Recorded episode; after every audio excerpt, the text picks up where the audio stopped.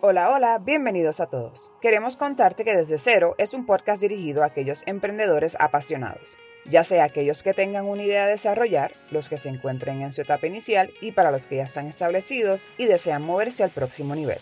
Mi nombre es Chef Deliani, consultora experta en la industria de alimentos y bebidas, chef de profesión y emprendedora. Y conmigo está Denise Fitzgerald, potenciadora de personas, consultora de recursos humanos, speaker y también emprendedora.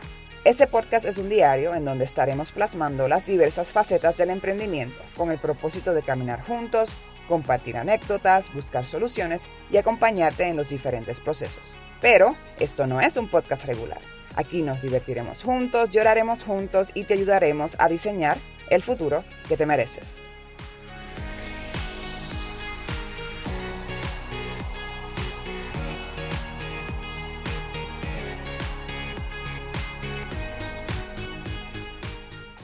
Saludos y bienvenidos a este episodio de Desde Cero. En esta ocasión vamos a estar hablando de un tema que yo sé que para muchos es un dolor de cabeza, pero antes que todo, Delianis, hola. Saludos. ¡Epa! Eh. pues mira, Deliani, como estaba diciendo, ¿verdad? Este tema que vamos a presentar a continuación, yo sé que para muchas personas es un dolor de cabeza, eh, que para otras podría resultar una pesadilla, sin embargo, es un proceso que es bien importante eh, cuando uno tiene, ¿verdad? Esa visión de crecimiento en su negocio y también para nosotros poder manejar el día a día, ¿verdad? Dependiendo obviamente eh, de la cantidad de clientes, del tipo de negocio que nosotros pues, pues, deseamos o tenemos, ¿no? Eh, lo que voy a decir antes es que para poder hacer esta práctica específicamente, también uno tiene que aprender. ¿Y que de, de qué estoy hablando? Estoy hablando del el arte de delegar. Yo sé que cuando decimos delegar, mucha gente se pone nerviosa, mucha gente dice, mira, yo no puedo estar delegando, para mí es mucho estrés, eh, nadie lo va a hacer como yo, la responsabilidad que, yo tengo sobre mi trabajo es única, pero sabemos que si vamos a estar trabajando, ¿verdad? Eh, en montando un negocio, pues eventualmente eso es un paso que todos debemos dar. A menos que su modelo de negocio usted lo contemple y usted determina que lo quiere hacer usted solo eh, o que meramente va a requerir de ayudas espontáneas, ¿verdad? O, momentáneas.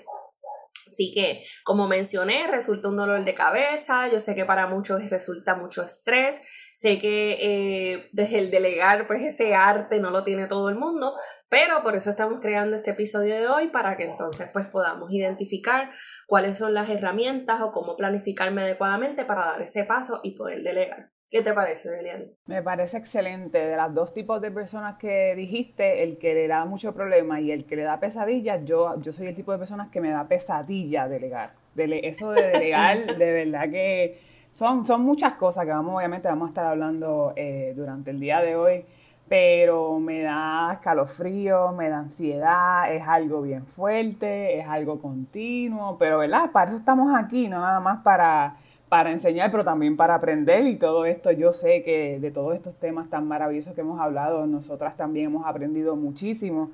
Este, así que me parece que este tema es súper importante, obviamente hay que hablarlo. Y yo quisiera, ¿verdad?, que dentro de todo, por lo menos de, yo sé que no, nos escuchan de varias, eh, varios tipos de, emprendedores, ¿verdad? Está el emprendedor que pues, es un solopreneur y está muy feliz, muy contento haciendo todas las tareas, con eso no hay problema. Está el emprendedor que no ha empezado, está el emprendedor que está buscando expandir, está el emprendedor que está en medio de una crisis, está el emprendedor que está en, en las nubes, pasándola súper chévere. Y qué bueno, pero, pero yo quisiera hablarle especialmente a este emprendedor que tal vez se encuentra en este borde de decir como que yo sé, yo sé, que, yo, yo siento que me falta algo para poder llegar al próximo paso. Tengo todos estos otros elementos, pero aquí hay algo que yo entiendo que es algo externo, recursos externos. A ti es que te voy a estar hablando más que nada este, en este episodio para, ¿verdad? Lograr, ¿verdad? Por lo menos darte ese empujoncito, darte más herramientas para que puedas hacer entonces, tomar esa decisión entonces de de delegar, ¿verdad? Y, es, y esto de delegar, ¿verdad? Como mencionó Denis, es un arte porque, Dios mío, tiene tantas cosas y tanto elementos y, ¿verdad? Es algo tan, a, veces hasta tan complicado, no para todo el mundo, ¿verdad? Pero para, ya yo dije, ¿verdad? Que para mí es una pesadilla. Este, pero nada, yo creo que con la intención es eso, es, darle las herramientas a, las personas que se encuentran en esta toma de decisiones y, Tal vez nos puedan después contar sus historias de, de éxito y decirnos, mira, escuché el episodio y gracias a ustedes o gracias a la información, pues tomé la decisión y estoy delegando, ¿verdad? Lo que, lo que sea. Así que más que bienvenido. Este, nos puede escribir por las redes sociales, a nuestro email desde 0pr.gmail.com y aquí estamos a la orden. Denis, quería comenzar haciéndote un test, no mentira. Este, pero quería preguntarte si, tú has escuchado. Yo me voy a colgar. en, este, en este, en este episodio específicamente, yo estoy más como estudiante que otra cosa, pero Ahí está. nada. Pero yo quería preguntarte si tú has escuchado lo que es el principio Pareto. El principio Pareto. O la regla 80-20, ¿la has escuchado? La regla 80-20 me suena, pero el, el, Pareto no. Es lo mismo, el nombre del Pareto es el apellido de la persona, ¿verdad? Que lo crea. Este, pero... Eh, y es una regla que le, le aplica a, muchas cosas, pero lo más, de la forma más sencilla de explicarlo es la regla de causa y efecto. Que lo que nosotros hacemos es un porcentaje y lo que y el resultado es otro porcentaje. Y de ahí viene también ese nombre también que se, le conoce como el 80-20. Y es, como les dije, este, en este caso uso este ejemplo de, de este principio para hacer hincapié en el, en el tipo de personas o, el tipo de mentalidad que dice que nadie, por ejemplo, yo soy dueño, y les digo, esto es una pesadilla para mí también, yo me siento súper identificada con este tema. Eh, a veces yo siento que como que yo voy a hacer esto porque nadie lo va a hacer como yo. Y no necesariamente es que estoy dudando de las capacidades de otra persona, es que yo sé exactamente cómo yo lo quiero. Pero si a lo mejor usted está pensando así, que tal tarea o tal proyecto usted lo tiene que hacer porque nadie lo va a hacer como usted, el principio Pareto nos dice, nos dice que por cada 80% de las tareas que nosotros hacemos, solo el 20% realmente producen un resultado. O sea que de, de, ese 100, ¿verdad? Que nosotros realizamos día a día, de todas esas tareas que realizamos día a día, nada más el 20% de las, de las que hacemos realmente producen un resultado significativo. Por lo tanto, ¿verdad? Como parte de, la, del análisis de, estos estudios y del principio y todo eso, si esas tareas que haces, si ese 80% de las tareas que haces, ¿verdad? Ese, ese, restante, tienen un impacto tan pequeño en tu negocio, pues, pues. Dáselas a alguien que realmente las puede explotar para que tú te puedas entonces enfocar ese, en ese 20% y subir ese 20%, ¿verdad? Y eventualmente este, poder llegar a, un, buen porcentaje, ¿verdad? En cuestión de lo que es el performance, ¿verdad? Así que lo, primero que me viene a la mente de, ese principio o lo, que determino del principio es que delegar es igual a crecer. Hay que, para poder crecer hay que delegar. Así que, ¿verdad? Es algo que debemos tomar en consideración. Pero cuando, obviamente sabemos que delegar es importante, ¿verdad? Y, si no lo sabía, pues lo es. Les dejo saber que lo es. Esto, esto aplica a todas las partes de nuestra vida, ¿verdad? No es nada más en, la parte de negocio. Obviamente nos enfocamos en lo que es el, emprendimiento. Pero cuando decimos que es importante, porque es importante delegar, lo primero es que nos vamos a la parte de lo que es la eficiencia. Eh, cuando digo eficiencia me refiero a nosotros como emprendedores, especialmente siendo los dueños de un negocio, nuestro enfoque debe ser en generar ganancia, en, en, en, ¿verdad? En este caso, ¿verdad? Teniendo un negocio eh, con fines de lucro, tu enfoque debe ser en mantener tu negocio abierto, en mantenerlo rentable, en, en lograr tus metas de ventas, en lograr tus metas de, de, profit, ¿me entiendes? So, el emprendedor como tal eh, debe ¿verdad? enfocarse en, en, lo que, en lo que realmente, en esas tareas que generan ganancia, en ese 20% de las tareas que generan resultados, en eso es que debemos enfocarnos. En cuestión de, yo sé que Denis nos va a estar hablando más que nada más adelante de lo que es la parte de las herramientas y la supervisión, ¿verdad? Una vez entonces decidimos delegar, pero hay muchas diferentes formas o fórmulas o teorías dentro de en qué momento te sientes o de, en qué momento debes comenzar a contratar, en qué momento debes comenzar a delegar, ¿verdad? Esas tareas. Este, Pero como regla general, cuando uno hace la parte de la planificación, que eso voy a estar hablando más adelante, eh, asegúrese de que usted está contratando un empleado, en este caso, ¿verdad? Que estamos hablando de, de, de negocio. Si usted va a contratar a un empleado, que dentro de sus proyecciones, ese empleado eventualmente le genere más ganancias que gasto, obviamente, porque la nómina es un gasto, ¿verdad? tú, tú estás añadiendo un empleado a la nómina, obviamente tus gastos de nómina van a subir. Y cuando digo ganancia no me refiero meramente a dinero. La ganancia puede ser en productividad, en volumen, puede ser En, tiempo, puede ser este, que a lo mejor usted añade una persona que es más tecnológica y le, y le añade entonces al, al servicio o eh, servicio al cliente a lo mejor eh, eh, se lo delegó a una persona que es bien carismática, por, por consecuente las personas entonces salen feliz de la tienda porque dicen como que yo voy a regresar, ¿verdad? So que hay que, obviamente, esa conversión hay que hacerla y, es un poquito más específica, pero no es necesariamente, es un, no es necesariamente una, un regreso en inversión monetaria, ¿verdad? Y puede que obviamente al principio sea un gasto, ¿verdad? Y eso yo creo que obviamente Denis, este, los que quieran que Denis nos hable en un episodio nada más de lo que son los, los gastos de nómina, este, levanto la mano porque yo necesito esa clase también.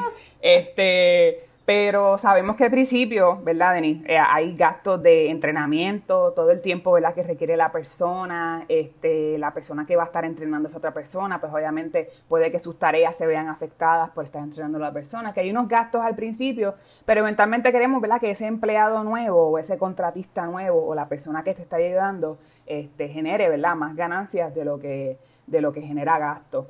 Obviamente, otra cosa que, es importante, ¿verdad? De la, de la importancia de, delegar es el desarrollo de destrezas y no nada más me refiero a la persona que estás contratando, ¿verdad? Porque hay que también entender que todos, todos tenemos la oportunidad, todos tenemos la oportunidad, debemos tener la oportunidad de aprender, todo, incluyéndonos a nosotros mismos, ¿verdad? Si usted contrata a una persona que a lo mejor no está 100% preparada para la posición, ¿verdad? Porque yo creo que nadie, ningún nuevo empleado va a estar 100% preparado para ninguna posición, porque todos los trabajos se trabajan de forma distinta, aunque la persona lo haya hecho eh, por 20 años en otro lugar, pero ese es otro lugar, otra cultura, otros procesos, otro tipo de personas. Pero le está dando la oportunidad, ¿verdad?, de eh, de desarrollarse en eso. Y a lo mejor no, es, no estás delegándole la tarea a una persona nueva, a lo mejor una persona que ya está trabajando con, contigo, que entonces le dice, mira, te voy a subir la hora, vamos a trabajar en esto, vamos a trabajar en lo otro, esto es algo nuevo, y estás dando la oportunidad de desarrollar esa destreza. Pero igualmente a nosotros, a los emprendedores, este, por lo mismo, vamos, si, si, yo puedo entonces pulir este 20% de tareas, que son las que realmente me dan resultados, y, y, me puedo desarrollar en ella y hacerme verdaderamente un experto en eso, pues voy a tener, voy a tener digamos que la paz, la paz mental y, la, y el espacio, ¿verdad? Y el tiempo y la energía para entonces dedicárselo a ese desarrollo de destrezas de, estas 20, de este 20% de tareas. O que el desarrollo de, de destreza no es nada más para la persona que estás contratando, también es para, para uno mismo. Eh, además de eso, quería hacer un comentario y es que en ese tema que traes, eh, mucha de la conducta que tiene eh, un dueño de negocio sobre la capacitación de empleados es el miedo a que el empleado se vaya y quizás podemos hacer un episodio hablando específicamente de la capacitación y, y los efectos, pero usted tiene que saber que cuando usted capacita a un empleado tiene dos cosas. Tiene personas competentes haciendo un mejor trabajo y segundo, tiene personas contentas porque le gusta esa información que está recibiendo y por ende el resultado va a ser mejor. Si usted va a capacitar al empleado con el miedo de que, mira, es que voy a gastar dinero y eventualmente se me va a ir, usted no va a tener empleados dando el 100%. Porque el empleado que da el 100% es porque conoce el ABC de esas tareas específicas que usted le está dando.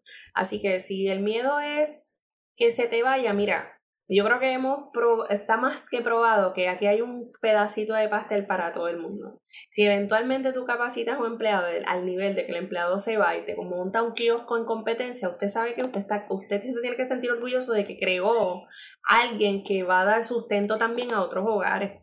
Véalo así.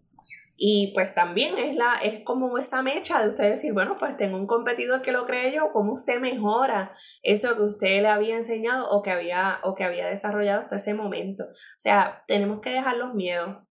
La capacitación es una de las herramientas más importantes para el, el desarrollo y para el servicio que va a estar dando un empleado. Así que no lo mire meramente como un gasto, mírelo como un beneficio que va a tener su compañía. Totalmente de acuerdo, ¿no? Y, y si no se va.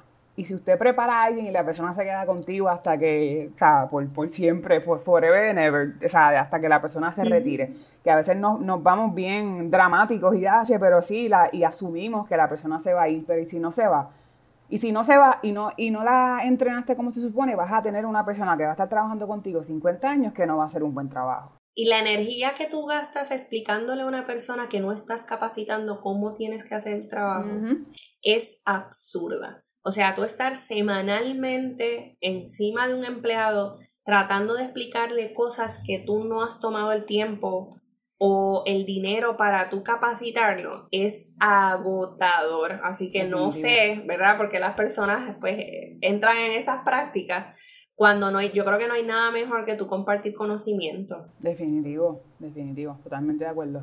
Y en esa misma línea, que, que ¿verdad? es el, conglomerado de, de, lo que pasa dentro de tu compañía cuando hablamos de los recursos, es esta cultura laboral y cómo el delegar, ¿verdad? Cómo tomar la decisión de delegar puede añadir a tu cultura laboral, porque estás demostrando que confías en tus empleados, o confías en tus contratistas, o confías en las personas que te están ayudando.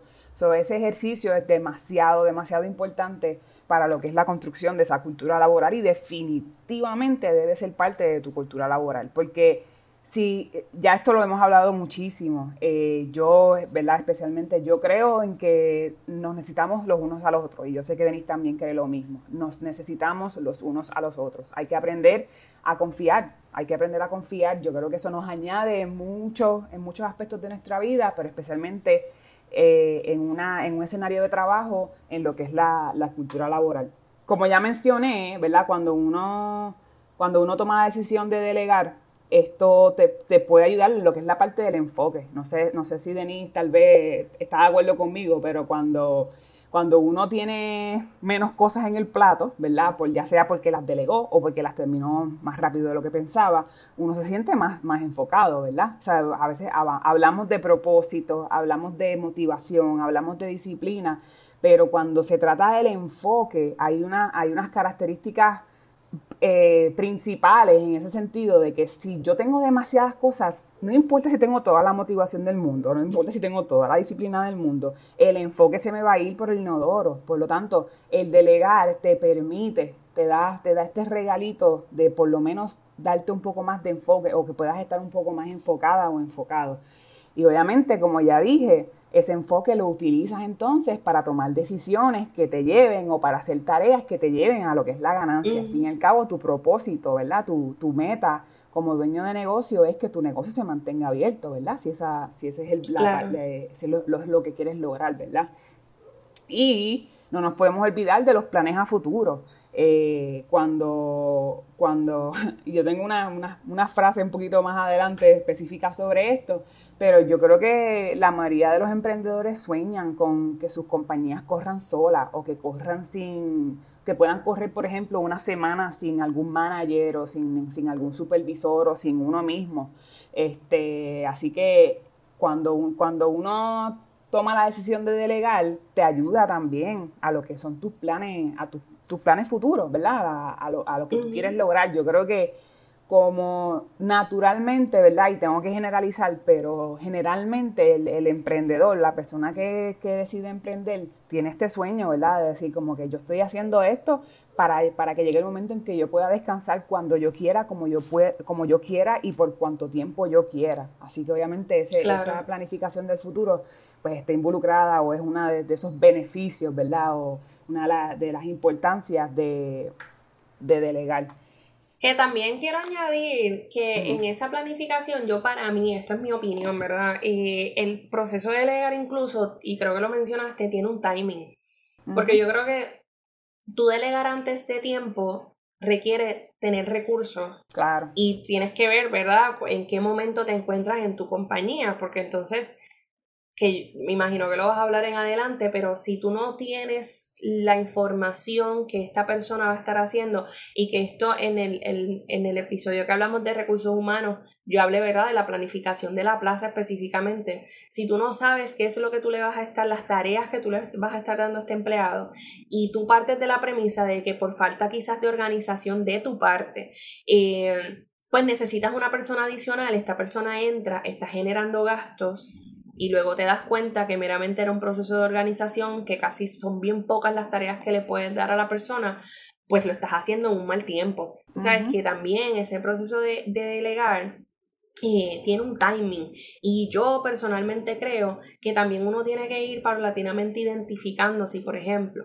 estas tareas la puede hacer alguien que esté en mi entorno, una amistad, un pariente que me pueda ir ayudando poco a poco a lo que yo voy creciendo y eventualmente tú decir pues mira en este caso lo que necesito es un contratista que a lo mejor me ayude tres horas, cinco horas a la semana y que esté dispuesto verdad a cumplir con esa con ese servicio que yo quiero que, que genere para mi compañía y eventualmente seguir hasta que uno pueda decir, mira, ya tengo una plantilla de empleados, pero esa plantilla justifica ese crecimiento que está teniendo el negocio. Eh, porque como tú dices, el propósito de tú tener ese, ese personal, más allá de una visión de crecimiento, también es que tú puedas confiar y en esa confianza o esa convivencia también toma tiempo. Tú decir, ah, pues espérate, te tengo que enseñar, o sea que el proceso de capacitación cuando tú empiezas un negocio, generalmente lo hace el dueño del negocio en esas primeras etapas.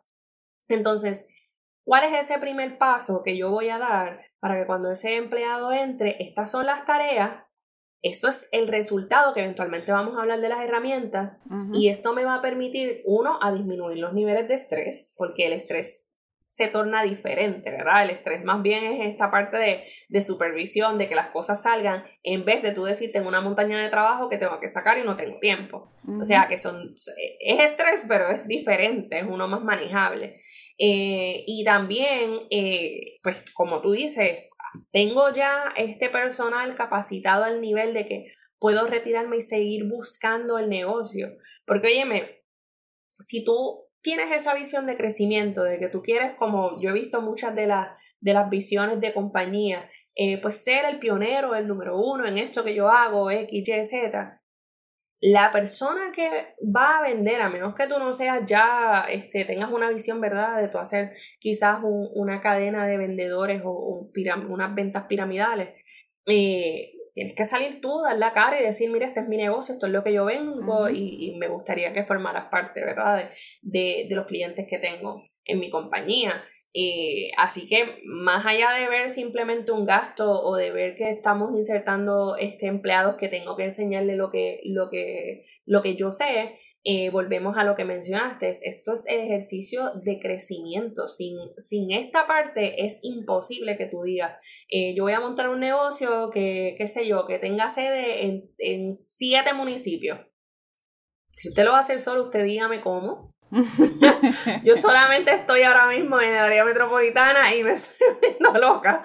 Así que si usted sabe cómo hacerlo, por favor, pase la nota para entonces yo poder pasar ese examen, ¿verdad? Porque, pues como le digo, es un timing, es importante también el no desesperarse en el proceso, por eso Delian iba a hablar de la planificación, eh, pero a la misma vez ir haciéndolo poco a poco hasta que esto genere el resultado que usted quiere. Automáticamente usted vaya delegando, usted va, como ¿verdad? mencionamos, usted va a estar teniendo mucho más tiempo, pero también usted tiene que identificar porque todo, yo creo que y aquí hago un paréntesis, yo creo que el, el arte de emprender o tener un negocio es constantemente dar pasos que te permitan seguir desarrollándote, eh, innovando, creciendo. Eh, y, y tú decir, mira, voy a delegar sobre esos empleados, no te quita la responsabilidad de ese tiempo que vas a tener, cómo lo voy a emplear. Porque si tú vas a tener empleado para irte a cacos y eso está bien chévere, pero cual, después cuando tú regreses y generes resultados, tienes que ser justo con lo que estás solicitando, porque no estás ahí. O sea, que, que, también tenemos que buscar ese propósito de delegar. Yo quiero delegar porque me quiero ir de viaje y en esa etapa inicial y crucial del negocio, o yo quiero delegar porque realmente yo tengo un compromiso con las personas que trabajan conmigo y con el crecimiento de la compañía. Y esto yo no estoy diciendo, eh, mira, no salgas de vacaciones, mira, no te vayas a Icaco, ese no es el mensaje. Es que conozco, ¿verdad? De primera mano personas que el arte de delegar lo hacen para tener esa libertad que quisiera. Y aunque yo sé que todo es un balance, eh, pues yo delego para ir mi cacos cuando ya mi empresa está sólida, corre sola, yo puedo estar mirando en las, en las, quizás en las cámaras y yo sé que esto está funcionando. Pero como digo, todo tiene un timing. Si lo estás haciendo antes para tener una vida de libertad sin asumir responsabilidad sobre lo que los empleados van a estar haciendo o los contratistas van a estar haciendo, yo quiero decirte que ese método de delegar va a ser un total fracaso. Definitivo. Porque no, el propósito no es el correcto, ¿verdad? Así que tiene que haber responsabilidad sobre, sobre ese, ese espacio de delegar y tiene que haber, como dije, un propósito. O sea, ¿por qué yo lo quiero hacer? Pues lo quiero hacer para tener tiempo libre, perfecto. Pero ¿qué voy a hacer en ese tiempo libre? Me voy a seguir educando, eh, voy a viajar porque quiero coger un seminario, quiero traer mejores mercancías a mi negocio. O sea, que esa rueda encaje tan y tan bien que ahí tú puedas decir, ¿sabes qué? Y esto lo veo, eh, no quiero mencionar el nombre, pero lo veo y me encanta este modelo de negocio en alguien que es bien reconocido en las redes sociales, que cuando toma, eh, tiene, ¿verdad? Está bastante balanceado y pues por lo que se ve, porque uno tiene que estar ahí, ¿verdad? Delega muy bien en sus empleados, que llega un momento en el que se, se ha formado un equipo tan y tan close, por decirlo así, que cuando el consultorio cierra, todos se van de vacaciones, todos comparten, o sea que han logrado ese balance, ¿verdad? De decir, pues sí, vamos a trabajar fuerte, pero también vamos a trabajar para tener tiempo libre y en ese tiempo libre, ¿qué queremos hacer? No es tampoco que usted se vaya de vacaciones con los empleados, pero, pero si esa es su visión, si esa es su misión, pues también usted tiene que tomar en consideración, ¿verdad? Que no está delegando para tener esclavos, que usted está delegando para dar también un bienestar y un beneficio a esa persona que viene a asistir o, ayudarlo en su negocio. Definitivo. Y todo va para atrás a la parte de la planificación, totalmente de acuerdo con lo del timing. Eso de, eso de, de hacerlo en el momento equivocado te puede llevar literalmente al fracaso. Este, porque estamos de acuerdo que para correr un negocio eh, se necesita y a lo mejor mientras tú estás de vacaciones, ¿verdad? Que como decimos, no es que no te vayas de vacaciones, pero en el momento correcto, este, literalmente cuando regresas, no regresas a un reguero, ¿me entiendes? Y no, y no es necesariamente culpa de los empleados, es que pues no, no era el momento, no era el tiempo para hacerlo. Así que dentro de la planificación definitivamente establecer o proyectar, porque realmente nunca vamos a saber proyectar en qué momento usted va a tener esta fórmula o este, este o, va a ser eh, eh, este momento, valga la redundancia, de entonces comenzar a delegar. Eso es bien importante. Eh, además, obviamente, del tiempo también tenemos que considerar, como también lo hablamos en el episodio de recursos humanos, cuántos empleados necesitamos, tenemos realmente el dinero para hacer el gasto. Como mencioné anteriormente, queremos asegurarnos de que el empleado eventualmente genere ganancias, más ganancias de lo que nos cuesta pero al principio sabemos que hay unos costos adicionales, sabemos que hay un, va a haber un cambio en la nómina, por lo tanto es importante, ¿verdad?, que usted tenga ese dinero para poder, porque si no, entonces usted dice, me estoy volviendo loco, me estoy volviendo loco, tengo que delegar, uno está en una crisis, y entonces añades a un empleado y te vuelve una crisis más grande porque no vas a tener chavos para pagarle al empleado.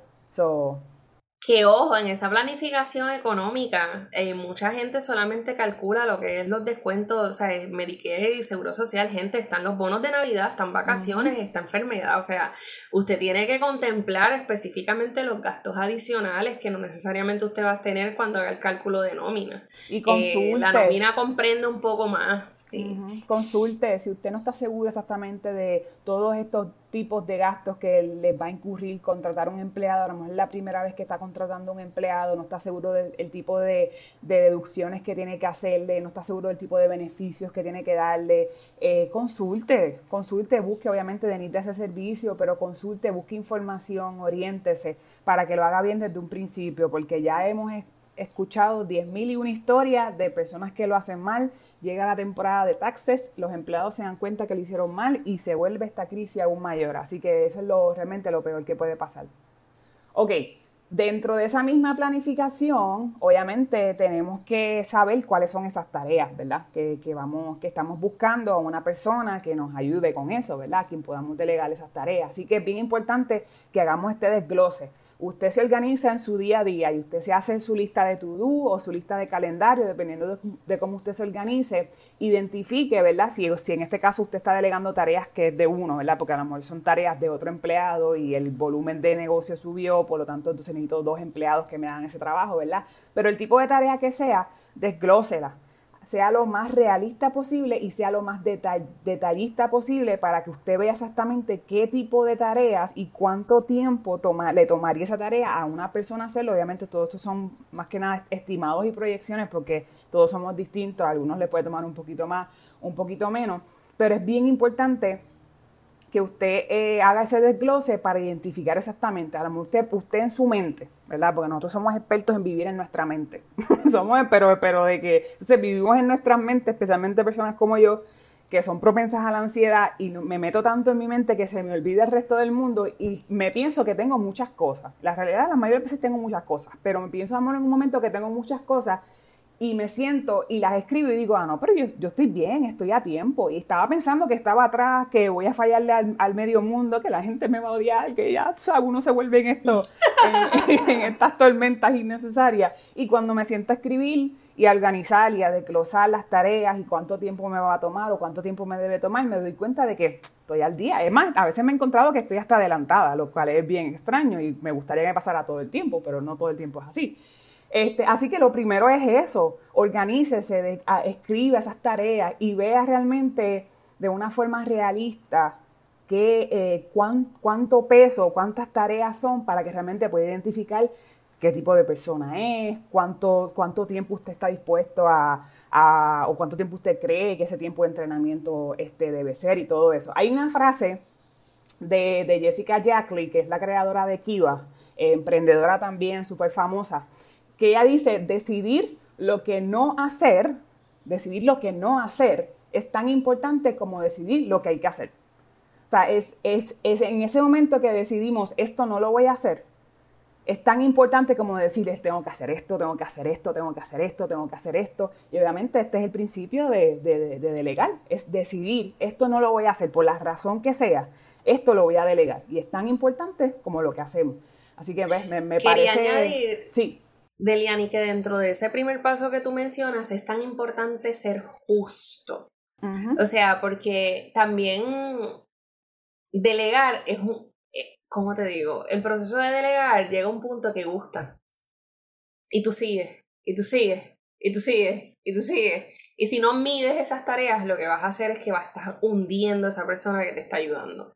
Eh, así que tenemos que ser justos, ¿verdad? No podemos decir, espérate, es que todo va a caer sobre esa persona, o sea, uno tú, uno yo, uno tú, uno yo, hasta que mida por lo menos eh, pues estas cinco tareas, esta persona sí las puede hacer en ocho horas, pues vamos a darle estas cinco primero y después, porque tampoco queremos que la persona que esté al lado de nosotros se deteriore o que sienta que, que todo lo que se le está dando es injusto y más si la compensación económica no es alineada a esas tareas que van a estar realizando de más. Así que por favor, sea justo en ese proceso. y, vaya atrás a la planificación y si tiene un contrato con la persona, vaya atrás a ese contrato, que fue lo que se habló al principio, porque estoy totalmente de acuerdo contigo.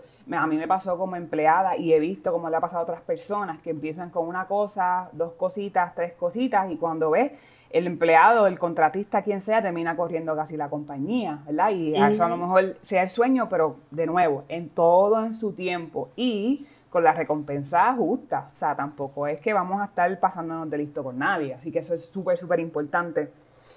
Cuando, después que hacemos este desglose, ¿verdad? De, de, tareas y establecemos exactamente qué, de qué de esas tareas vamos entonces a delegar, lo próximo sería identificar el tipo de persona que necesito, ¿verdad? Como dijo Denise, no necesariamente tiene que ser un empleado, puede ser una persona conocida, un amigo, un familiar, ¿verdad? Depende de, la etapa en que se encuentre su negocio. Pero, por ejemplo, si nos vamos a un escenario, vamos a poner que usted tiene una imprenta, ¿verdad? este, para salirme de mi industria, que la amo y la adoro, ¿verdad? Pero yo sé que no todo el mundo me escucha de esa industria. Usted tiene una imprenta y usted hace camisas, ese, ese, ese es su boom, usted hace camisas em, eh, estampadas, usted hace camisas bordadas, ¿verdad? Y usted al principio, usted abrió solito, ¿verdad? Porque dice, yo lo que necesito es una computadora, la impresora y la máquina de bordar. Y esas tres cositas las puedo manejar yo. Pero ¿qué pasa? Eh, el negocio está creciendo y ya entonces necesito una persona, ya se me hace difícil, estoy, estoy fallando o estoy cayendo tarde para la parte de la factura, se me está, se me está haciendo difícil facturar. Pues entonces ya necesito a lo mejor un asistente o un secretario o una secretaria pues entonces tiene que identificar qué tipo de persona usted necesita. Por ejemplo, usted pueda decir como que no, yo me busco una persona que no necesariamente, ¿verdad? Tiene que tener experiencia haciendo eso, pero a lo mejor la persona que viene eh, te dice, no, lo mío es el trabajo manual, yo quiero ayudarlo con, con tal cosa, o yo sé arreglar carro, o yo sé lo que sea, ¿verdad? Este, y no por quitarle nada a esa persona, pero a lo mejor durante ese proceso de entrevista, que Daniel desperte en eso, eh, usted identifica que a lo mejor la persona no es muy buena con las matemáticas, pues mire, o sea, si va, si va a facturar, por más sistemas automatizados que usted tenga, van a haber errores. Si hay gente que son buenas con la matemática, como que ahora cometen errores al momento de facturar, imagínate una persona que de por sí hay gente que no le gustan las matemáticas. Nosotros tenemos una amiga en común, que si nos está escuchando va a saber quién es, este, que ella odia las matemáticas, se colgó como cinco veces en la universidad. No, la, amamos y la adoramos. Este... Eso no es verdad. Pero a eso voy, ¿me entiende? Asegúrese de que usted está contratando a la persona correcta y que tenga más que las destrezas necesarias, las destrezas básicas, porque uno obviamente, como mencioné anteriormente, uno la puede seguir desarrollando. Y también es bien importante ser honesto con uno mismo. Mira, cuando uno está en un proceso de entrevista, tú tienes que identificar cuánto tiempo yo tengo para dedicarle a esa persona en el proceso de capacitación. Si yo casi no tengo tiempo para yo capacitarla, pues usted tiene que buscar una persona o el perfil que de lo que usted está buscando casi, pero que tenga casi todo lo que usted necesita, que cuando entre, usted lo que, el tiempo que usted le va a estar eh, dedicando sea mínimo. Si usted tiene mucho tiempo para usted dedicarle a una persona y usted ve en el perfil pues que a lo mejor tiene unas competencias pero le falta reforzar otras, pues entonces usted lo puede evaluar. Mira, me gustó mucho este candidato, yo tengo el tiempo para capacitarlo, quizás porque tengo un sistema nuevo eh, o porque veo en el perfil que esta persona no tiene experiencia con el sistema, pues es algo que yo puedo explicarle. O sea que también usted tiene que, que ser honesto porque a veces el desespero nos mata. A veces contratamos personas por desespero, tenemos, es que tengo mucho trabajo, mucho trabajo y al final volvemos. Estás empleando personas para no darle tiempo a capacitarse, eventualmente le exiges dentro de esa poca eh, capacitación que le diste y terminas eliminando a la persona del lugar porque pues no tenías el tiempo, la persona no estaba capacitada y tenemos que ser empáticos en el proceso. El mismo tiempo que usted va a gastar capacitando es el mismo tiempo que la persona está gastando buscando sus documentos, buscando toda la información que usted le solicita para entrar a su trabajo. Así que mira, mire las dos partes también, porque no es tampoco con, ah, pues el empleado no me sirvió, pues entonces lo saco porque estoy en un periodo probatorio y no me dio la, no me dio el grado. No, no, no, usted piense también bajo qué condiciones yo los contraté. Yo sabía que este empleado no me iba a dar el grado, o mi desespero no me dejó ver que este empleado no me iba a dar el grado. Sabes, a veces nos tardamos en el proceso de reclutamiento, pero como yo le digo a mis clientes, mejor tardarnos y dar con la persona que más o menos encaje, porque eventualmente en la convivencia es que vamos a saber, a coger una persona desesperada y después hacer perder el tiempo tuyo y hacer perder el tiempo de esa persona también, que necesita llevar el dinero a su casa, o sea, seamos empáticos en ese proceso. El desespero no solamente lo afecta en su negocio, afecta también a la otra persona que usted está reclutando.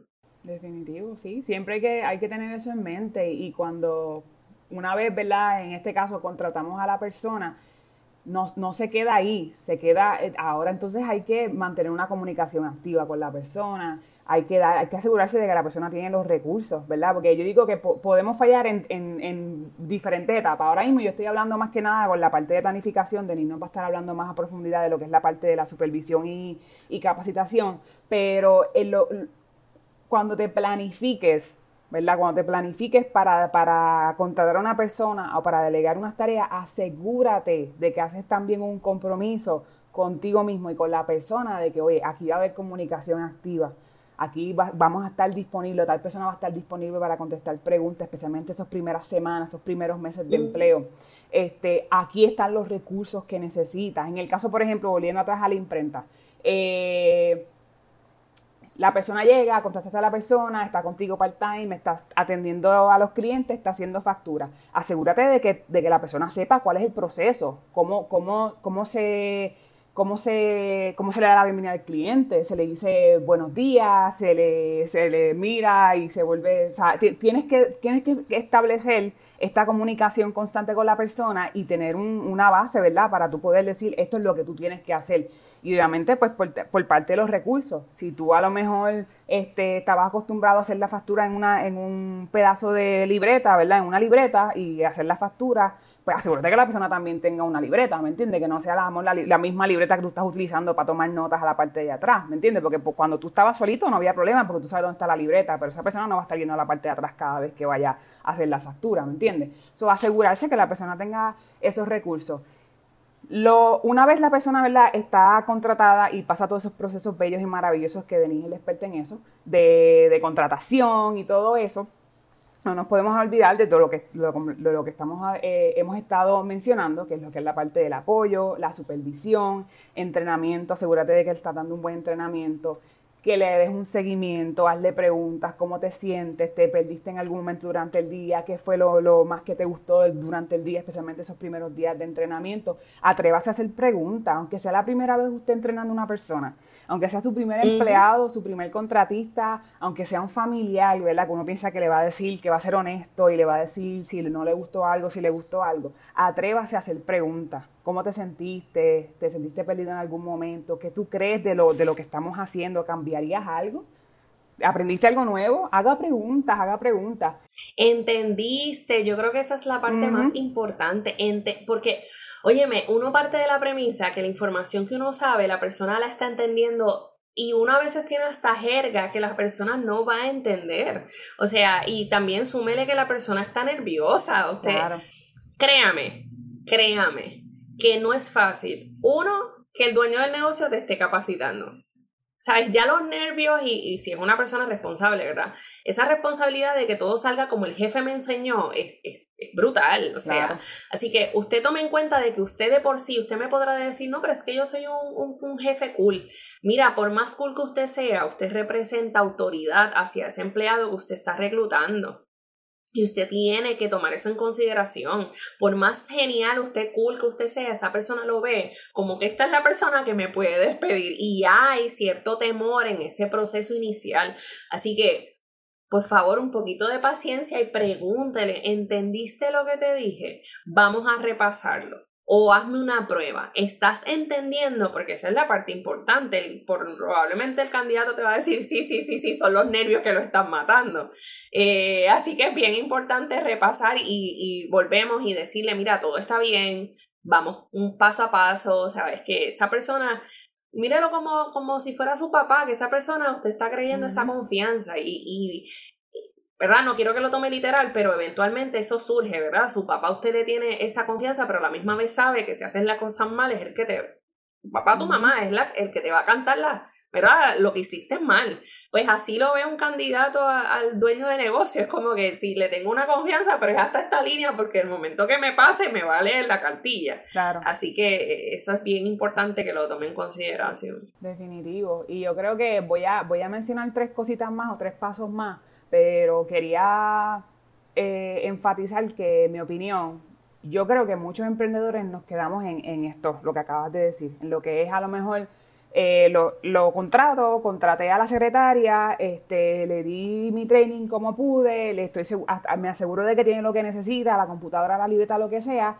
A lo mejor le hice dos o tres preguntas las primeras dos o tres semanas y después me, me desaparecí, no necesariamente físicamente, porque yo puedo estar ahí todavía, pero dejo de hacer preguntas, dejo de dar seguimiento. Y yo diría que el próximo paso sería y esto es algo que yo creo que separa al, al, emprendedor exitoso del que a lo mejor no tiene tanto éxito, es crear un plan de empoderamiento. Y esto es algo que a lo mejor se da más que nada con las generaciones más nuevas. Esto es algo que ha cambiado con el tiempo, ¿verdad? La forma de, manejar a tus empleados y de hacer negocios. Estamos de acuerdo que las, las generaciones pasadas veían o ven el trabajo de una forma distinta como lo ven las generaciones más jóvenes. Pero yo creo que cuando uno crea este plan de empoderamiento, le da espacio al, al empleado o a la persona que te está ayudando a ser creativo y dentro de esa creatividad tal vez hasta mejorar los procesos, porque estamos de acuerdo que dos mentes piensan mejor que una. Entonces, a lo mejor tú tenías una forma de hacer la tarea, que es la forma que a ti te funcionaba, pero a lo mejor llega esta persona nueva y te dice como que, oye, ¿y, si tú, qué tú crees si lo hacemos así, WhatsApp? Y a lo mejor ustedes encuentran que se ahorran tiempo, o se ahorran dinero, o consiguen más clientes, o lo que sea, ¿me entiendes? El resultado que sea, lo lograron por mejorar esos procesos. Así que yo creo que especialmente estas generaciones nuevas, se, se, quieren sentir involucradas en los procesos y no meramente esto es lo que vas a hacer, uno, dos, tres y ya. Ellos quieren hacer el 1.5, ellos quieren hacer el 2.7, ellos quieren hacer el 4, el 5, ellos quieren sentirse parte de, estos procesos y decir como que eso lo mejoré yo, o eso lo cambié yo, o eso lo introduje yo. Esto fue lo que yo aporté a la compañía o al proceso. Así que yo creo que ese empoderamiento es sumamente importante. Como les digo, esto es algo que a lo mejor antes, hace 50, 60 años, no se hablaba de empoderar a tus empleados, pero ya es algo, ¿verdad?, que se ha convertido en nuestra realidad. Y quería citar a uno de, los líderes que más admiro. Eh, él es, o sea, es reconocido mundialmente por, por ser de los mejores líderes y es John C. Maxwell. Tiene un programa excelente, para los que no lo conozcan, googleenlo, John C. Maxwell. Este, y John C. Maxwell nos dice, los buenos líderes delegan tareas, los grandes líderes delegan autoridad. Los buenos líderes delegan tareas y los grandes líderes delegan autoridad. Por lo tanto, hay que darle, ¿verdad? También ese espacio para que la persona diga, esto es mío, esto es lo que yo voy a hacer, esto yo lo voy a hacer mío, obviamente con sus parámetros correctos, porque tampoco es que vamos a darle la compañía a otra persona, pero sí hay espacio para ese empoderamiento. Obviamente, después que tenemos todos estos pasos, ¿verdad? En ese caso, eh, por ejemplo, quería dar un ejemplo en la parte del empoderamiento, volviendo atrás al ejemplo de la, de la imprenta, el empoderamiento en ese caso se puede ver como que la persona dice, mira, yo sé de este, de este programa de contabilidad, yo lo he utilizado anteriormente, pues vamos a darle la oportunidad, vamos por lo menos a darle un trial de 30 días, de 14 días, vamos a darle la oportunidad, ¿verdad? Que esa persona entonces este, se pueda desarrollar en, esa área y a la misma vez pues eh, cambiar el proceso, pues ya no tiene que ser de forma manual, ya entonces ya hay un sistema y todo eso, si funciona, no se separa de la, del propósito, no se separa de las metas de la compañía, pues bienvenido sea, mejoró el proceso, agilizó, ¿verdad? Esa, ese paso a paso. Así que eso es bien, bien importante. Ahora, eh, yo sé, ¿verdad? Y, ya, ya, estoy poco a poco pasando la batuta de mí. Esta parte de, la, de lo que es la capacitación y todo eso, pues no nos podemos olvidar de eso. Así que hay que obviamente evaluar, no nada más evaluar, hay que corregir cuando sea, cuando sea este, necesario.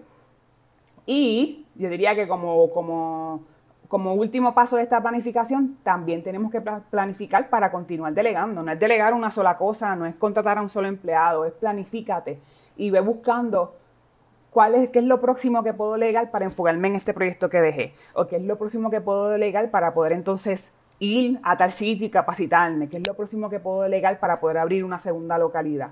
Usted piense, ¿verdad?, en, ese, en ese futuro y que, que, que, el, delegar no es algo de una sola vez, ¿me entiende? Que debe ser entonces, dependiendo del tipo de negocio que usted tiene, puede ser algo continuo. Y yo creo que aquí, con esto cierro, ¿verdad?, mi parte de la planificación, y esto va a sonar a regaño, pero ahí va Muchas veces me incluyo, porque un regaño también para mí, me incluyo. Soñamos con descansar, pero no queremos delegar. Soñamos con viajar, pero no queremos delegar. Soñamos con abrir una segunda localidad, pero no queremos delegar. Si usted se siente, si usted está en un momento, ¿verdad? Como dije al principio, que usted dice como que yo, esto es algo que yo sé que va a pasar, que va a pasar, planifíquese. Y una vez usted decida, este es el momento de hacerlo, y, y esa planificación esté on point, delegue para que pueda lograr lo que quiere, para que pueda descansar, para que pueda viajar, para que pueda capacitarse, para que pueda enfocarse en, otras cosas. Así que terminé mi parte con un regaño, pero es parte de... No, yo creo que retomando el tema de, la parte de, de, la supervisión y de lo que acabas de decir, me gustaría añadir dos cositas, y esto no es que los vaya a regañar, ¿verdad? No quiero hacer regaño sobre regaño, pero uno tiene que ser realista, ¿verdad? Y cuando uno emprende, uno eh, en la parte, en la faceta de, de negocio, usted tiene que identificar cuáles son sus habilidades y cuáles son sus fortalezas. No todo el mundo está diseñado para bregar con personal, no todo el mundo está diseñado para eh, supervisar y no todo el mundo sabe de primera mano cómo delegar. O sea que es algo también que se tiene que aprender. Eh, usted tiene que educarse y aprender cuáles son las mejores prácticas de un buen líder, cuáles son las mejores prácticas de un supervisor, cuáles son las prácticas de una gerencia. ¿Y por qué se lo digo? Porque muchas veces fallamos en, pues voy a contratar a esta persona, no tengo paciencia para explicar, nunca he tenido el que supervisar personal, llega esta persona y en vez de yo dirigirla a que sea un mejor candidato o que sea mi semejanza o que cumpla con todos los parámetros que yo quiero, minimizamos eh, las capacidades por no tener nosotros las capacidades. Cuando tú empiezas a hablarle a un empleado, pero yo, yo te dije esto tres veces, señores, usted tiene que velar cómo usted le habla a los empleados, ¿verdad? Esto está regulado. Usted no puede tener empleados y hablarles como le da la gana. Usted no puede tener empleados y tratarlos como le da la gana. O sea, los empleados también tienen unos derechos y los derechos están regulados por el Departamento de Recursos Humanos. Así que no piense que porque usted tiene un kiosquito, que es una persona y va a estar insertando una segunda, usted puede hacer con esa persona lo que usted le dé la gana. Esto es una realidad. Si usted no tiene esas competencias, lo primero que yo le diría mucho antes de la planificación es capacítese. Capacítese y si después de la capacitación usted entiende que no tiene las herramientas, evalúese. Porque ciertamente el ejercicio de liderar y de tener otras personas requiere que usted tenga paciencia, requiere de que usted pueda hablarle de una manera correcta al empleado, requiere de que cuando ese empleado lo esté volviendo loco, usted pueda tener, ¿verdad?, esa salud emocional y decir, no lo voy a coger personal porque yo sé que no es nada en contra mío. O sea, hay muchos factores que uno tiene que tomar en consideración cuando uno va a estar eh, empleando personal y más. Recuerde que como usted trate, Así como nosotros hemos hablado en los episodios de que la promoción de su negocio y del servicio que usted va a dar, pues es una, valga la redundancia, es una promoción a voces, como usted trate a los empleados también es una promoción a voces. O sea, yo conozco industrias que dicen, mira, esos empleados los tratan brutal, les dan, los tongonean, hace, como conozco industrias que dicen, no vayas para allá porque aquello es, tú entras, te maltratan, te gritan y eso no puede pasar. Así que autoevalúese y el otro punto que le iba a mencionar es practique. Usted, el ejercicio de delegar no meramente es porque yo tengo que delegar y ya, usted tiene que practicar. Coja algún familiar, intente hacer esa reunión con ese empleado, practique lo que le estaría dando, eh, cómo lo voy a supervisar, pues practique esa parte también, cómo voy a estar haciendo ese approach para yo, ¿verdad? Poder eh, obtener los resultados que quiero. Esto es una práctica, usted no, no queremos que usted piense que usted nació emprendedor y que tiene los skills de liderazgo y que tiene los skills de supervisión y que tiene, o sea, no, uno se va a formar y yo creo que eso también es lo lindo del proceso, ¿verdad? Ese crecimiento que también usted va a tener como persona, eh, que a lo mejor usted diga, mira, yo empecé solo y ahora tengo cinco personas a mi cargo y son cinco personas que conozco a sus familias, que se sienten bien en mi entorno, que eh, nos hemos formado como una segunda familia, pues recuerde que usted va a estar mucho más tiempo conviviendo con esos empleados que probablemente lo que va a convivir con su familia, eso lo probamos en la pandemia, ¿verdad? Eh, así que es bien importante que usted sea autoevalúe y que usted trabaje con, esas, con esos elementos importantes para que cuando usted tenga un empleado no le afecte. Si usted tiene problemas de comunicación, señor, usted tiene que practicar porque entonces va a tener un empleado sentado en el escritorio y no le va a querer hablar porque tiene, o sea, tenemos que ir reforzando y practicando esos, esas herramientas que vamos a estar utilizando, ¿verdad? Con esos empleados. Y hablando de herramientas, eh, quería entrar, ¿verdad?, al aspecto de supervisión. Y como les dije ahorita, no es que usted no se vaya de vacaciones, es el ejercicio de cómo nosotros vamos a estar supervisando y midiendo que en efecto esas tareas que yo le asigné a esta persona, pues él la está realizando, ¿verdad? Y que la esté realizando al nivel y, y con la con la premura, ¿verdad? Que usted decide o usted determina que tiene que estar entregando ese trabajo. Así que yo les voy a citar, ¿verdad? Una les voy a citar unas, puede decir, unas prácticas, ¿verdad? Que son importantes para que usted pueda tomar o, o, seleccionar la herramienta que mejor le funcione dependiendo de ese negocio que usted tenga o ese negocio que usted quiera desarrollar. La primera, usted puede tener, usted puede medir a su personal asignando trabajos por proyecto. ¿Y qué significa esto? Pues mira, yo necesito que en cinco meses nosotros diseñemos este producto o que en cinco meses nosotros eh, logremos crecer las redes sociales a este nivel o que en tres meses podamos lograr sacar toda esta mercancía que yo quiero vender quizá eh, en, el, en el season de Navidad. Pues para usted hacer eso, usted puede establecer o, implementar, ¿verdad? ¿Qué tareas yo le voy a dar a esta persona y en cuánto tiempo yo necesito que esta persona me cumpla midiendo obviamente las metas y los objetivos de la empresa? Eso es, lo, eso es importante acá, ¿verdad? ¿Cómo yo lo hago? Pues mira, hago un to-do list, ¿verdad? O hago una tabla de cuáles son las proyecciones en ese término de tiempo y cuáles son esos objetivos que se deben cumplir en ese periodo. Si usted al final de ese periodo identifica o en el camino de ese periodo mientras usted esté supervisando identifica que los parámetros se están haciendo conforme al tiempo que usted determinó, pues entonces ese candidato le está dando buenos resultados. Ojo, si esto no está pasando por situaciones adversas, usted no me le puede echar la culpa. ¿verdad? Vivimos en una, en una isla, todo puede pasar. Antes era quizás los huracanes, pero ya temblores, o sea, pueden pasar miles de cosas. Si usted sabe que la razón por la que la persona no está cumpliendo es por situaciones adversas o incluso porque usted se tarda en darle las herramientas. Si esa persona le pidió, mira, para yo poder desempeñar X, necesito Y, y usted ese Y se lo entregó en un término de tiempo mayor de lo que estaba estipulado, usted no me le puede echar la culpa al candidato, ¿verdad? Usted tiene que ser justo, como mencioné antes, y decir, ah, pues espérate, esto, esto pasó por esto, pues vamos a darle el espacio para poder arreglarlo. Eh, tenemos también la opción del método cuantitativo, y en este caso se mide la productividad. Aquí, pues si usted es una tienda, eh, qué sé yo, usted quiere abrir un negocio con unos productos específicos al de tal, pues usted puede medir cuántos productos se vendieron en, este periodo de tiempo. Eh, o cuántas piezas se hicieron en una hora, por dar un ejemplo. Y usted eso lo tiene que practicar. Si usted, le, si usted la hace en seis horas y a la persona le está tomando 10, lo primero que usted tiene que hacer es evaluar porque obviamente probablemente la persona viene sin experiencia, evaluar qué prácticas le están faltando para que esto lo haga en seis o en menos tiempo.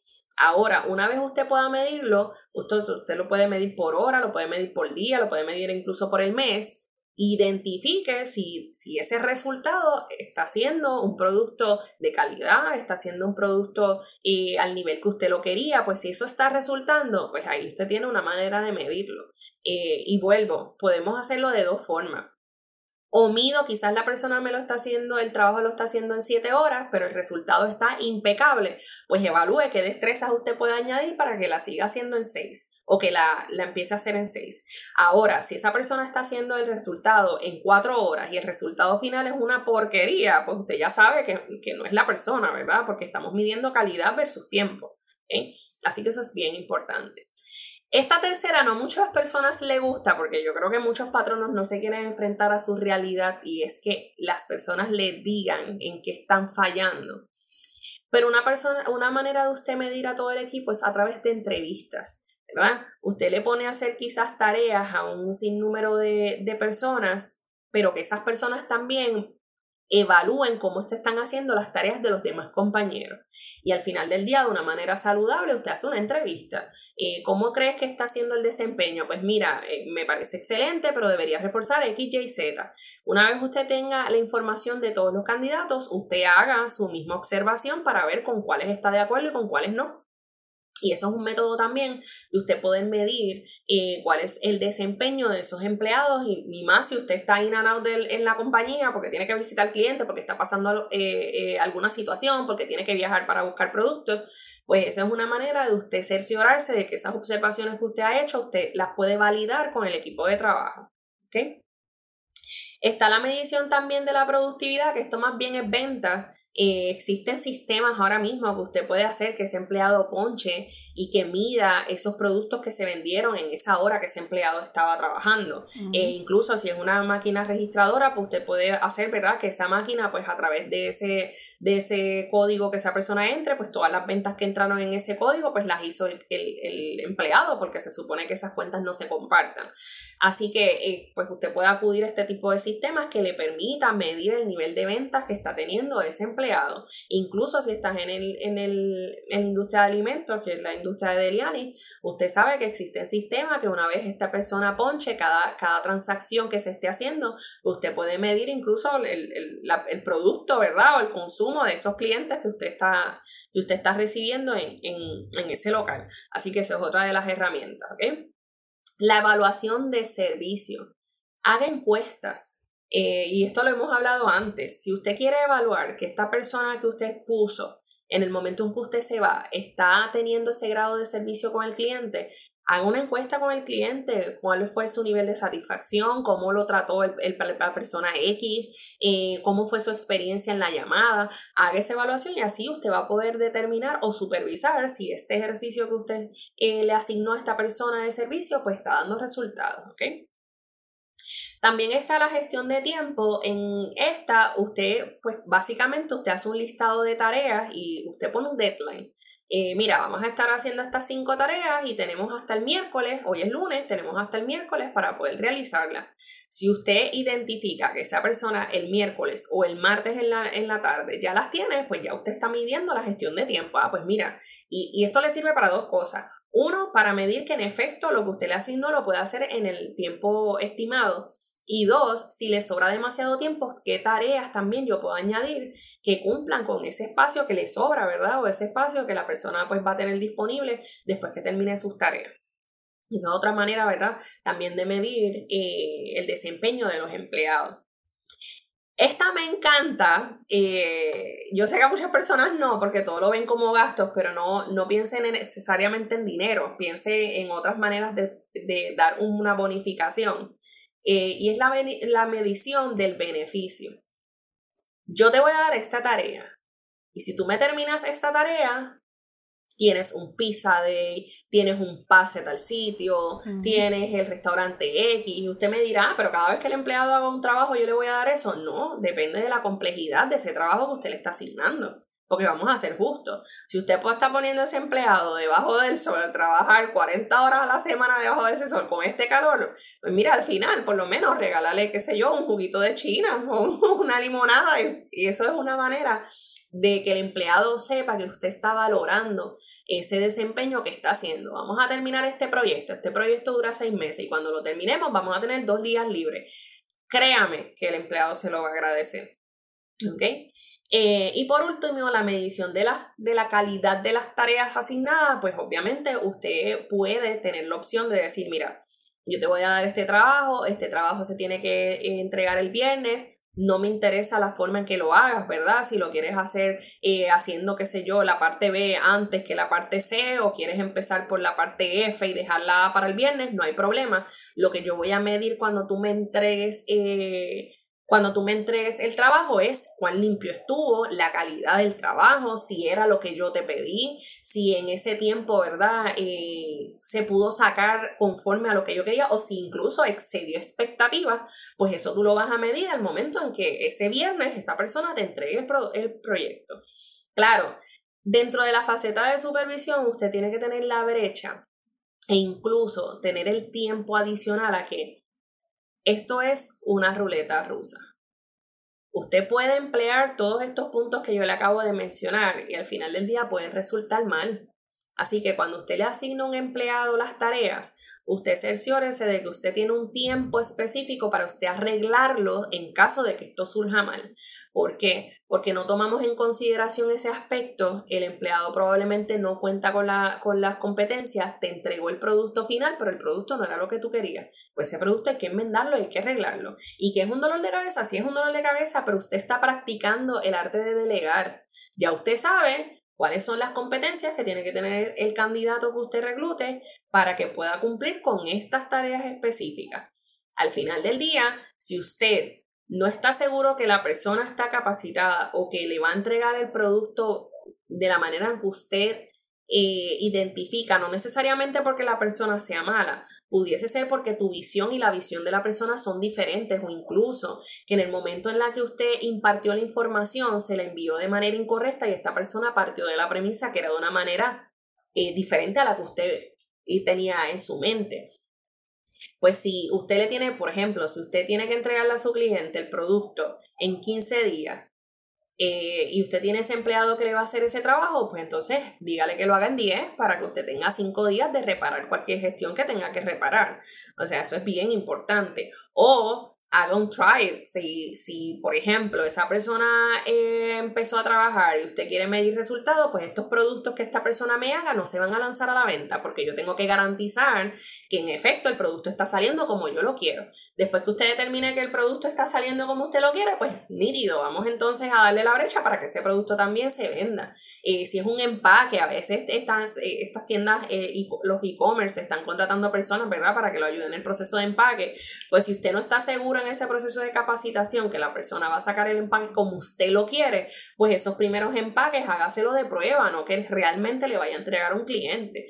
Eh, que ese tiempo en exceso para usted medir que en efecto esas tareas se están realizando como usted las quiere, pues también lo tiene que tomar en consideración como parte de su proceso de supervisión. Y para finalizar, eh, importante, supervisión no, supervisor no es el que asigna se desaparece y regresa a regañar al empleado por el resultado que tuvo. El supervisor es el que asigna y eventualmente va monitoreando que ese trabajo en efecto eh, tenga el resultado que quería y cómo lo va a hacer, aclarando las dudas del personal. Vamos siempre a tomar en consideración que cuando estamos contratando son personas nuevas, que independientemente hayan tenido la experiencia porque trabajaron en un local o en una situación similar, no necesariamente significa que va a saber cómo exactamente usted quiere medir ese resultado. Así que acompáñelo, pregúntele de ronditas de vez en cuando, cómo te va, hace falta algo, qué, qué opinas, eh, cómo te está yendo. O sea, son preguntas bien importantes en ese proceso de supervisión para que al final pues tengamos dos resultados positivos, que usted diga, contrate a la persona correcta y que esa persona diga, estoy en el lugar correcto, porque al final recuerden que esto es una, una convivencia de ambas partes. Y tanto el empleado se tiene que sentir cómodo en el lugar de trabajo como el supervisor se tiene que sentir cómodo con ese desempeño. Totalmente de acuerdo. Me quedé calladita porque estoy aprendiendo. O sea, esto fue un segmento de Mrs. Denis full. O sea, dio una clase en 10 minutos de cómo, de cómo supervisar y las herramientas para supervisar al momento de delegar aprendí obviamente muchísimo, como les dije al principio, estos temas también son para nosotras, nosotras también aprendemos del proceso de, de, la de, ya sea de investigación para, para hablar del tema o mientras lo estamos hablando también aprendemos cosas nuevas porque nos da la oportunidad de, de hablarlo en voz alta con otra persona que a lo mejor ve las cosas distintas, así que me pareció todo súper importante lo que mencionaste, no nos podemos olvidar obviamente de lo que es la parte de la, de la capacitación, eso, eso que mencionaste a lo último, de que no seamos el, el tipo de personas o el tipo de supervisores que esto es lo que tienes que hacer, me desaparezco y regreso para regañar, no nos convirtamos en eso, porque entonces lo que mencioné al principio, estamos dañando nuestra cultura laboral, estamos demostrándole tal vez al empleado que no confiamos tanto en él, o estamos frustrando más al empleado. Así que yo creo que es súper importante tomar todo esto en consideración. Obviamente esto es un tema, Denis, ya, ya vimos que esto es un tema que, que hay tela para cortar. De esto se puede hablar de, de diferentes formas. Eh, nos podemos enfocar en diferentes partes, pero es importante, ¿verdad?, que, que, se hable. Más que nada que se hable y como mencionamos al principio, es, es un arte y ese arte, con, con, esa palabra de arte, ¿verdad?, viene su, su complejidad y eh, denota que no es, no es algo sencillo que hacer. Yo digo que lo, más que me llevo, ¿verdad?, de, este tema, de lo que es el, el, delegar, eh, va, obviamente ya mencionamos la, la, importancia, sabemos que es importante, ya mencionamos los beneficios, ya sabemos el paso a paso, pero yo digo que para irnos tal vez un poco más profundos en el tema, eh, me encantó lo que mencionaste también de lo de uno capacitarse a uno mismo y asegurarse que uno está preparado para, para este proceso, que hace, ¿verdad? Y identificar eso, si usted no es bueno comunicándose, haga bregue con eso, porque lo, lo, una de las características de una persona que delega es la comunicación, que delega bien es la comunicación.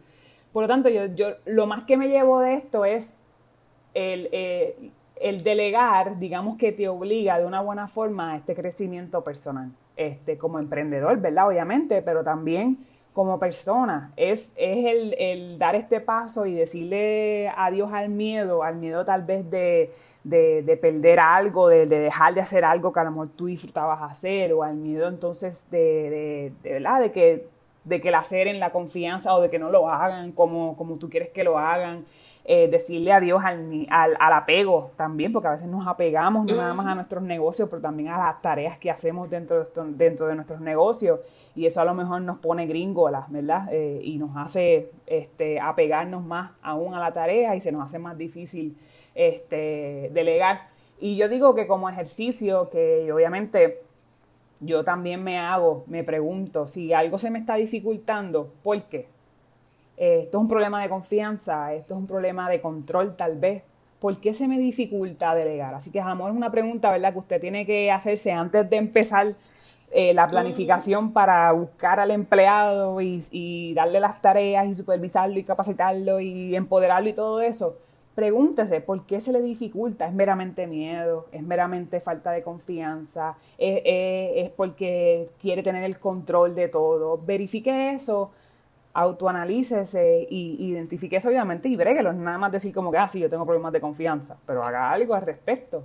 Y la mejor forma de, de, de superar esas dificultades o esas formas de ser que a lo mejor no son las correctas es literalmente haciéndolo, ¿verdad? Con mucho cuidado porque tampoco vamos a atropellar a medio mundo en el camino por en nombre del, crecimiento personal. Pero si usted identifica eso, pues pongámosle que usted diga, mira, yo tengo problemas de confianza por, por, la razón que sea, en el pasado me pasó, que contraté a alguien, me falló, se fue, bla, bla, bla, bla, por la razón que sea. No, no, no se detenga, hágalo, hágalo de nuevo, autoanalícese, diga, esto fue lo que pasó, pero esta persona nueva no es la persona que me falló. Esta persona nueva no es la persona que me tal vez me hizo daño cuando yo era adolescente o cuando era niño, lo que sea, el caso que sea. Y sea racional al, respecto y atrévase a hacerlo de nuevo, porque pues no, realmente no, no vamos a saber exactamente, no podemos asumir y por él, y por el asumir pues no, nos detenemos en, en eso. Y yo quería añadir, celebre los pequeños pasos, o sea, si su, la persona que usted contrató eh, usted le enseñó a usar la máquina registradora, pues el primer día que atiende un cliente, celébrelo, porque a la gente le gusta que lo reconozcan, ¿verdad? Y si usted tiene un empleado, no, no necesariamente el empleado quiere eh, sentirlo usted cuando está haciendo solo las cosas mal. Él quiere sentirlo también cuando está haciendo las cosas bien. Y esto no es que cada vez que venga un cliente usted lo va a celebrar, pero por lo menos si el primero usted diga de eso, buen trabajo, o, o qué sé yo, ¿verdad? La manera en que usted lo quiere hacer. Y cada vez que usted le enseña una tarea, pompelo. O sea, te estás convirtiendo en un excelente empleado, estás haciendo las cosas como me gustan, los resultados están siendo positivos. Y esa parte también de reforzar ese, ese ladito, ¿verdad? Ese que todo ser humano tiene de reconocimiento es bien importante y como les dije, no todo es económico. Eh, yo tengo clientes que, que ya, eh, este es, mi, esta es mi marca, que ya los empleados me esperan con las donas y se molestan conmigo, ah, Denis, no traíste las donas, ah, las donas, pero esa es mi parte de yo reconocerlos cuando están haciendo las cosas bien, cuando se están esforzando, yo llego con donitas, de momento hay un bizcocho, de momento hay pizza, y son cosas que a lo mejor usted dice, ah, pero eso son cosas bien básicas, pero usted no sabe la alegría que le da a esos empleados de que alguien venga con un regalo diciendo, lo están haciendo bien, se están esforzando, traje esto, de momento en estas épocas de calores, yo llego, Deliani me conoce, llego con el abanico, traje esto y la gente como que, ah, qué bueno, trajiste un abanico. Son cosas simples que usted puede incluso hacer en una tabla, que muchos lugares lo tienen, poner esa foto de ese empleado del mes, eso es algo que no le cuesta dinero, eso es algo de que usted coge con, ¿verdad? con un Sharpie y usted pone, mira, felicidades, gracias por lo que hace, entréguele una tarjeta, no necesariamente tiene que tener dinero, pero hágale saber que la empresa está contenta con ese desempeño que está haciendo eh, y que se sienten, ojo, que la empresa se siente afortunada de tener empleados como ese empleado que le está dando el 100. Definitivo, me encanta. Obviamente sabemos que, ¿verdad? Esto, esto hay que seguir hablándolo. Este, me, me, pareció, espero que las personas que nos escuchan hayan sacado lápiz y papel, porque definitivamente material suficiente hay. si usted está a punto de dar el paso, escuche y reescuche este episodio. Eh, obviamente haga su investigación y láncese. Todo, todo, todo va a estar bien. Y lo que no vaya a estar bien es porque tenía que pasar. Así que láncese, que lo, eso es inevitable, ¿verdad? No, no vamos a saber, no sabemos el futuro. Así que, nada, ¿qué tú crees que si nos vamos entonces? Vamos. Nos fuimos. Bye. Gracias por conectarte con nosotras y por ser parte de este diario que estaremos escribiendo juntos. Recuerda que nuestro contenido lo puedes conseguir en Spotify y Apple Podcast, así que no te olvides de darle follow y compartir. Nos encuentras en Instagram y en Facebook como desde 0PR, desde 0 con Z. Y si tienes alguna duda o deseas que discutamos algún tema en específico, escríbenos a desde 0PR gmail.com, desde 0 con Z PR gmail.com.